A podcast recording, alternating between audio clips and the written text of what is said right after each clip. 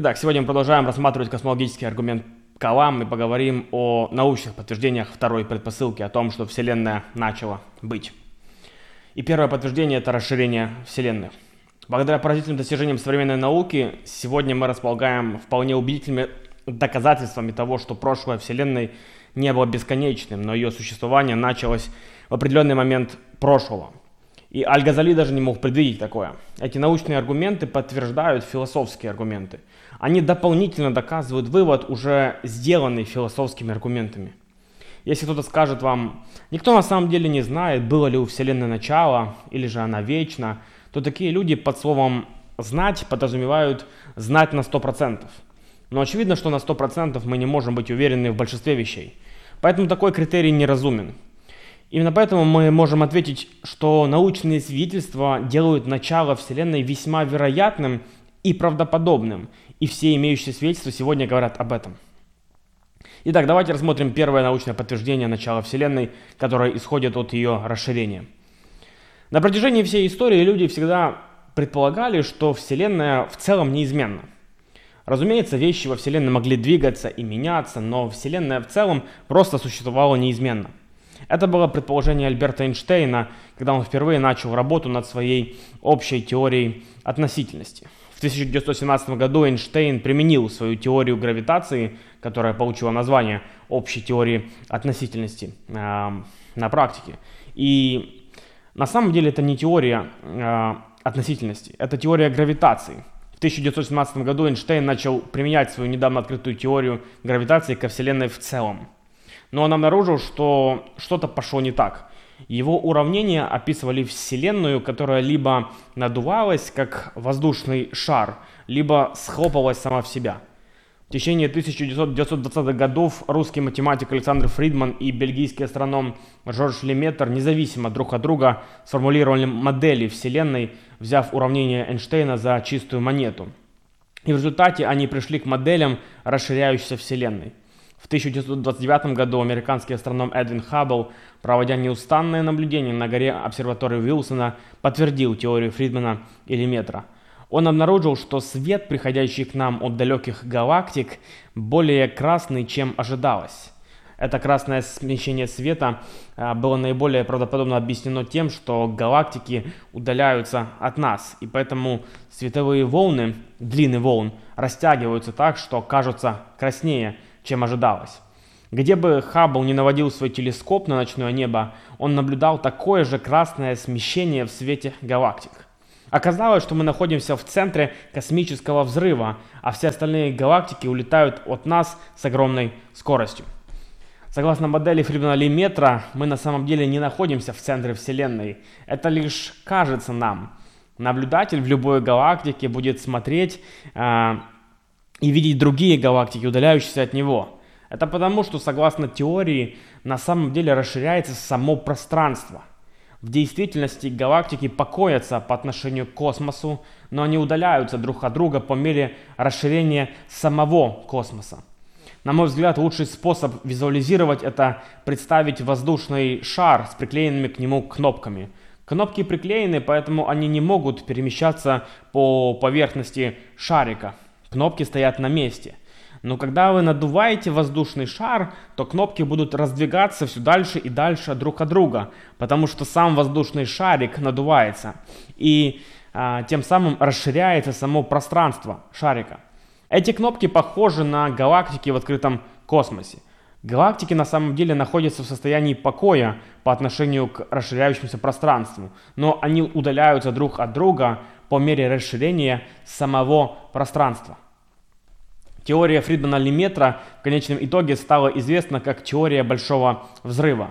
Но это название может вводить в заблуждение. Большой взрыв звучит как что-то хаотичное, не так ли?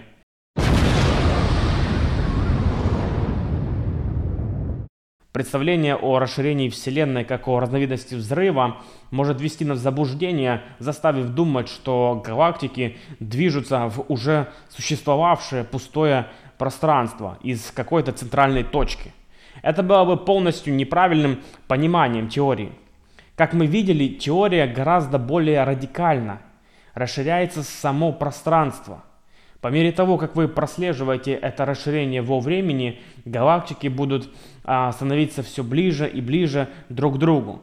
В конце концов, расстояние между любыми двумя точками в пространстве становится равным нулю. Вы не можете подойти ближе. Итак, в этот момент вы достигли границы пространства и времени. Пространство и время не могут быть продлены дальше этого. Это буквально начало Вселенной. Мы можем геометрически представить расширение пространства в виде конуса.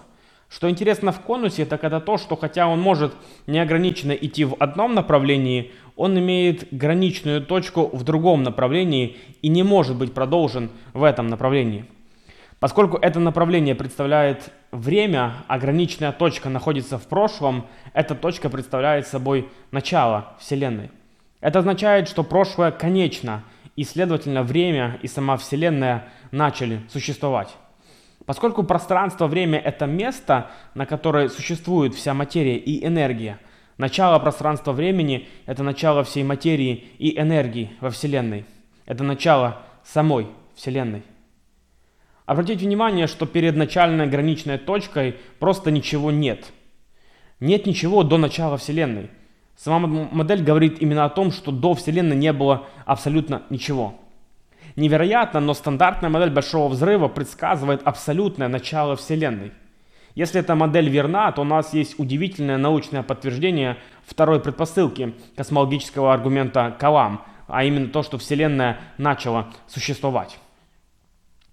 Но тогда возникает следующий вопрос. А верна ли стандартная модель? Или я думаю, что более важно, правильно ли она предсказывает начало Вселенной.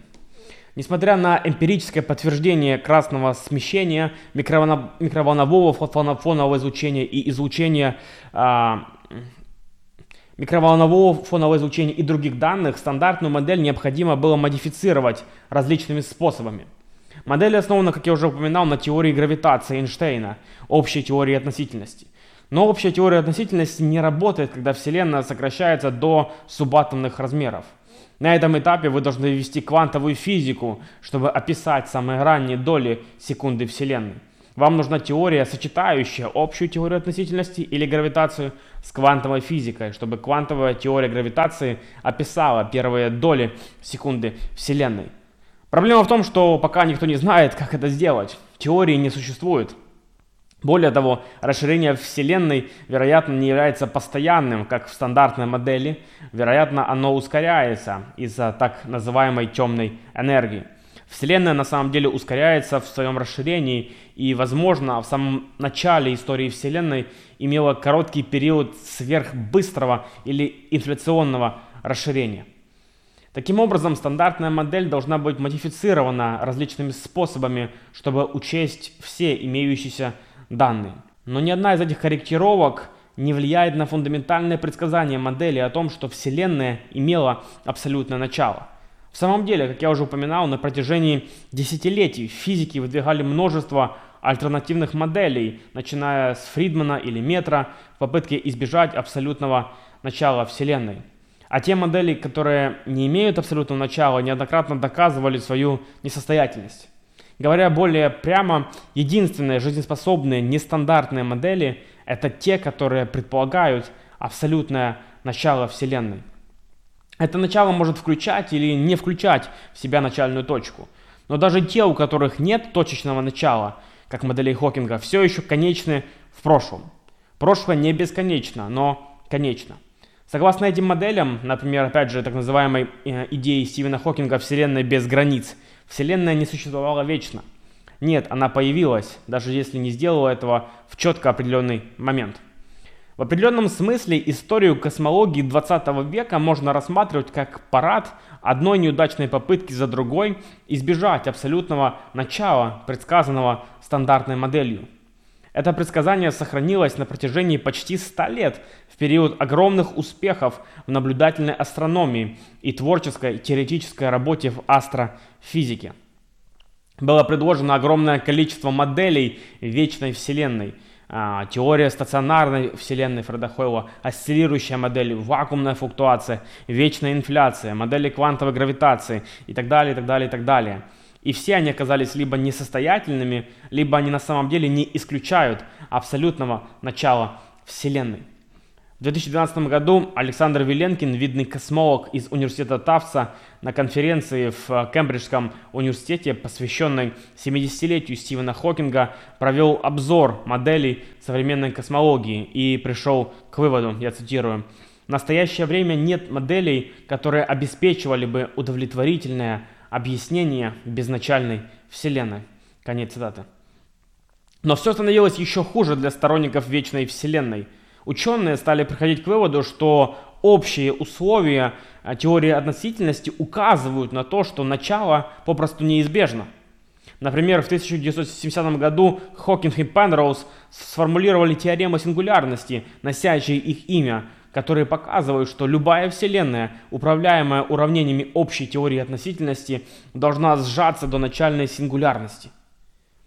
А, в 2003 году три выдающихся космолога Арвин Барде, Алан Гуд и упомянутый выше Александр Беленкин смогли доказать теорему о том, что любая Вселенная, которая в среднем находится в состоянии космического расширения за свою историю, не может быть бесконечной в, прошлой, в прошлом, но должна иметь абсолютное начало.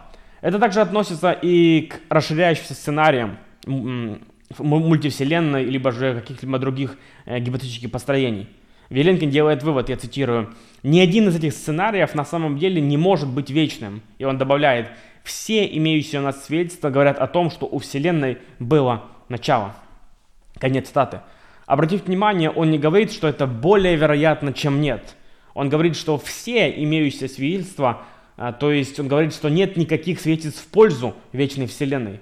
Свидетельства говорят только, указывают только в одну сторону – не имеет значения, было ли что-то до большого взрыва или нет. Если не было, то точка сингулярности представляет собой абсолютно начало. Если что-то было, например, квантовые эффекты, описываемые еще не открытой квантовой теорией гравитации, тогда это и будет абсолютное начало. В любом случае должно быть абсолютное начало. На этом этапе мы можем услышать такое возражение – а, а что если вечно был некий квантовый вакуум, из которого потом появилась Вселенная? Пожалуй, это наиболее популярное сегодня возражение. Что ж, сами эти квантовые эффекты довольно нестабильные, поэтому они не могли быть вечными. Потому что тогда возникает вопрос, почему этот вакуум существовал вечно, а потом внезапно что-то произошло 13,7 миллиардов лет назад? Разумеется, научные результаты всегда предварительны. Мы вполне можем ожидать, что будут предложены новые теории пытаясь избежать возникновения Вселенной. Но тем не менее, я думаю, довольно ясно, в какую сторону указывают свидетельства. Сегодня сторонник аргумента Калам располагает лучшими научными данными, подтверждающими его выводы.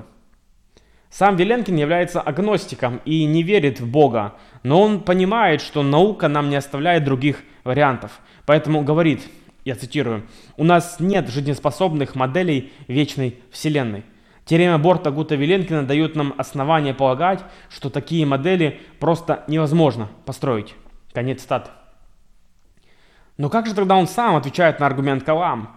Он заявляет, что Вселенная возникла из ничего, без всякой причины, и говорит, что это возможно, поскольку такая идея не противоречит физическим законам природы.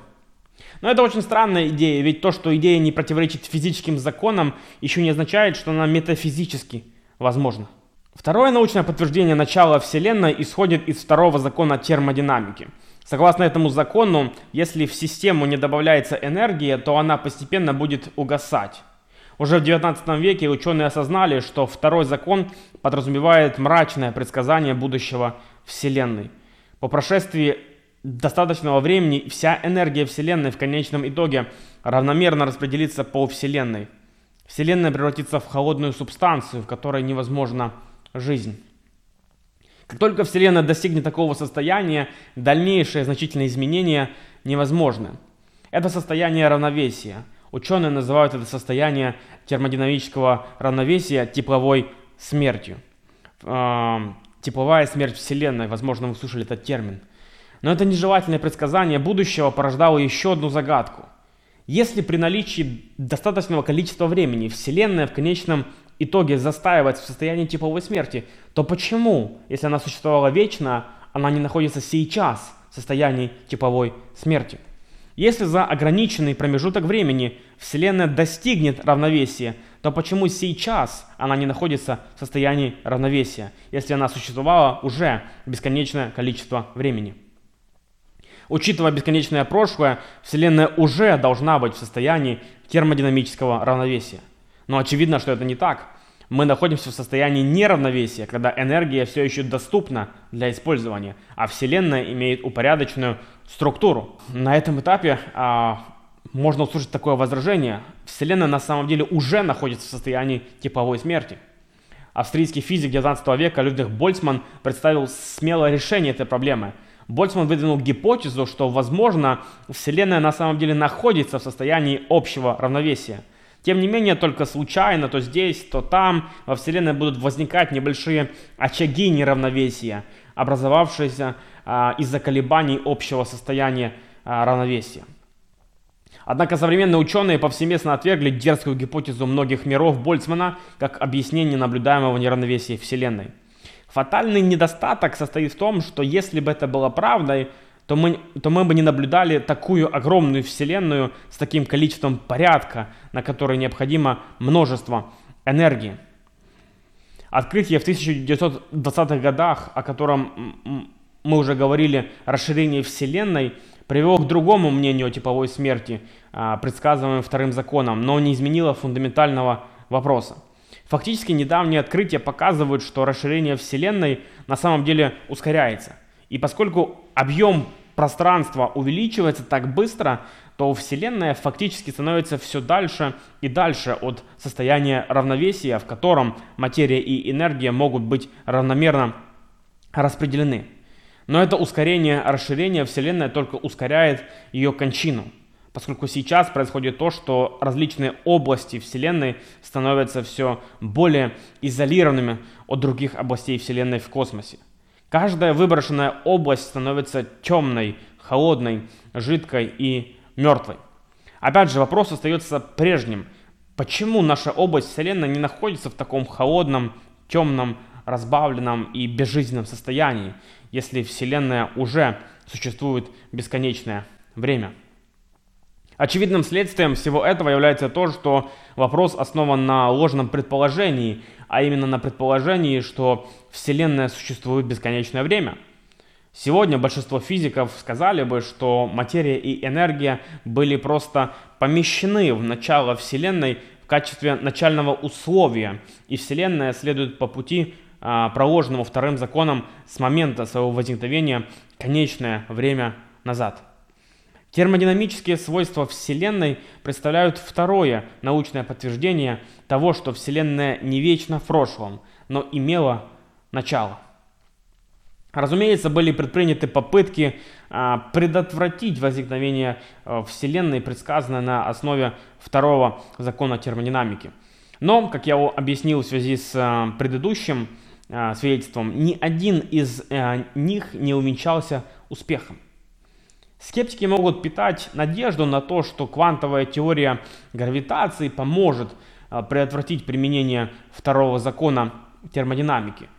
Вы помните из нашего обсуждения объяснение Вселенной, а, что когда Вселенная была сильно сжата в самом раннем состоянии, то необходимо применить квантовую теорию гравитации для ее описания, э, которой у нас еще попросту нет. И кто-то может сказать, что возможно в этом режиме квантовой гравитации а, второй закон не будет применяться. Э, но в 2013 году космолог Аарон Уолл из Калифорнийского университета в Санта-Барбаре смог сформулировать новую теорему сингулярности, которая, похоже, закрывает дверь для этой возможности. Уолл показал, что учитывая а, справедливость обобщенности второго закона термодинамики в квантовой гравитации, то Вселенная должна была начать существовать. Таким образом, из всего этого следует, что у нас есть веские свидетельства а, на основании последних научных данных в пользу истинности второй предпосылки космологического аргумента Калам, а именно то, что Вселенная начала существовать. Таким образом, на основе как философских аргументов, так и научных свидетельств у нас есть веские основания полагать, что Вселенная начала существовать, что является второй предпосылкой аргумента – Следовательно, из двух предпосылок следует, что у Вселенной есть причина своего возникновения. Какими характеристиками должна обладать эта причина Вселенной? Подумайте. Прежде всего, эта причина должна быть беспричинной, потому что мы видели, что не может быть бесконечного регресса причин. У вас должна быть абсолютно первая беспричинная причина. Эта первая причина должна выходить за рамки времени и пространства, потому что она создала время и пространство, и, следовательно, находится за пределами времени и пространства. Следовательно, она должна быть нематериальной и не физической по своей природе – потому что все, что является физическим и материальным, постоянно изменяется и, следовательно, существует в пространстве и времени. Эта первопричина должна быть невообразимо могущественной, поскольку она создала всю материю и энергию. Наконец, Газали утверждал, что эта первопричина должна быть личностной. Ведь как иначе могла вневременная причина породить такое временное следствие, как Вселенная – Будь причина простым механически действующим набором необходимых и достаточных условий, эта причина не могла бы существовать без следствия. К примеру, причина замерзания воды – это падение температуры ниже 0 а, градусов. Будь температура от вечности ниже нуля, вся вода от вечности находилась бы в твердом состоянии. Замерзание воды не могло бы начаться какое-то конечное время назад. Так что у вечной причины должны быть вечные следствия. Так почему же Вселенная возникла в какой-то момент в прошлом? Единственный вариант, при котором причина может быть вневременной, а следствие иметь начало во времени, заключается в том, что эта причина – личность, которая принимает добровольное решение сотворить во времени некое следствие, не обусловленное никакими предшествующими условиями. К примеру, человек, сидевший от вечности, может свободно встать, когда захочет – Таким образом, мы приходим не только к трансцендентной причине Вселенной, но и к ее личному Творцу. Разумеется, нам тяжело представить себе это, но, возможно, легче будет понять, если мы поймем, что Божий свободный акт творения – это первое событие времени, одновременное с возникновением самой Вселенной. А до сотворения он находился в неизменном и вневременном состоянии. Таким образом, космологический аргумент Калам дает нам веские основания верить в существование безначального, беспричинного, вневременного, внепространственного, неизменного, нематериального, чрезвычайно могущественного личного Создателя Вселенной. Как отмечал Фома Аквинский, это то, что все подразумевают под Богом.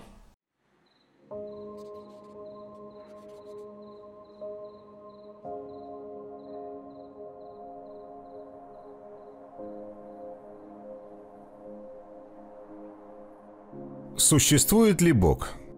Или кроме материальной вселенной ничего не существует, не существовало и никогда не будет существовать?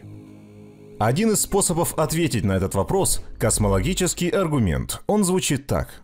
У всего, что начало быть, есть причина. Вселенная начала быть. Следовательно, у Вселенной есть причина. Справедливо ли первое утверждение? Давайте посмотрим – для того, чтобы верить в то, что нечто может возникнуть без причины, нужно больше усилий, чем для веры в магию. По крайней мере, с магией у нас есть шляпа и фокусник. И если что-то может возникнуть из ничего, почему мы не наблюдаем это постоянно, все время? Нет. Жизненный опыт и данные науки подтверждают справедливость нашего первого утверждения. Если что-то начинает быть, у этого чего-то должна быть причина – а как насчет нашего второго утверждения? Было ли у Вселенной начало? Или она существовала всегда? Атеисты, как правило, говорили, что Вселенная существовала всегда. Что Вселенная просто существует и все. Для начала давайте рассмотрим второй закон термодинамики. Он сообщает нам, что запас полезной энергии во Вселенной медленно подходит к концу – и в этом загвоздка. Если бы Вселенная существовала всегда, запас полезной энергии в ней давно бы уже истощился. Второй закон термодинамики говорит нам о Вселенной, у которой было абсолютное начало. Этот факт подтверждается и серией удивительных научных открытий. В 1915 году Альберт Эйнштейн опубликовал свою общую теорию относительности – Это впервые позволило нам осмысленно говорить о прошлом Вселенной.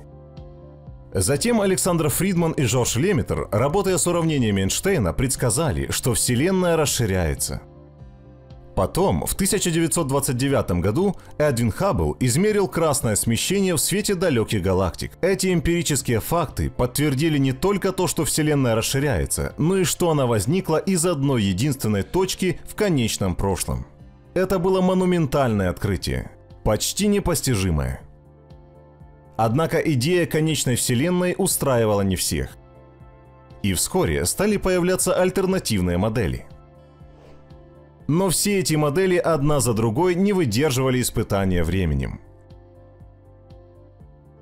В последнее время три ведущих космолога Арвинд Борт, Алан Гуд и Александр Веленкин доказали, что любая вселенная, которая в среднем расширялась на протяжении всей своей истории, не может иметь вечного прошлого, но должна иметь абсолютное начало – этот вывод применим даже к мультивселенной, если она вообще существует. Это означает, что ученые больше не могут прятаться за идею о вселенной, которая существовала вечно. Они должны посмотреть в лицо проблеме космического начала. Любая адекватная модель должна предусматривать начало, как это делает стандартная модель. В таком случае вполне вероятно, что оба утверждения верны. Это означает, что вывод тоже справедлив. У Вселенной есть причина.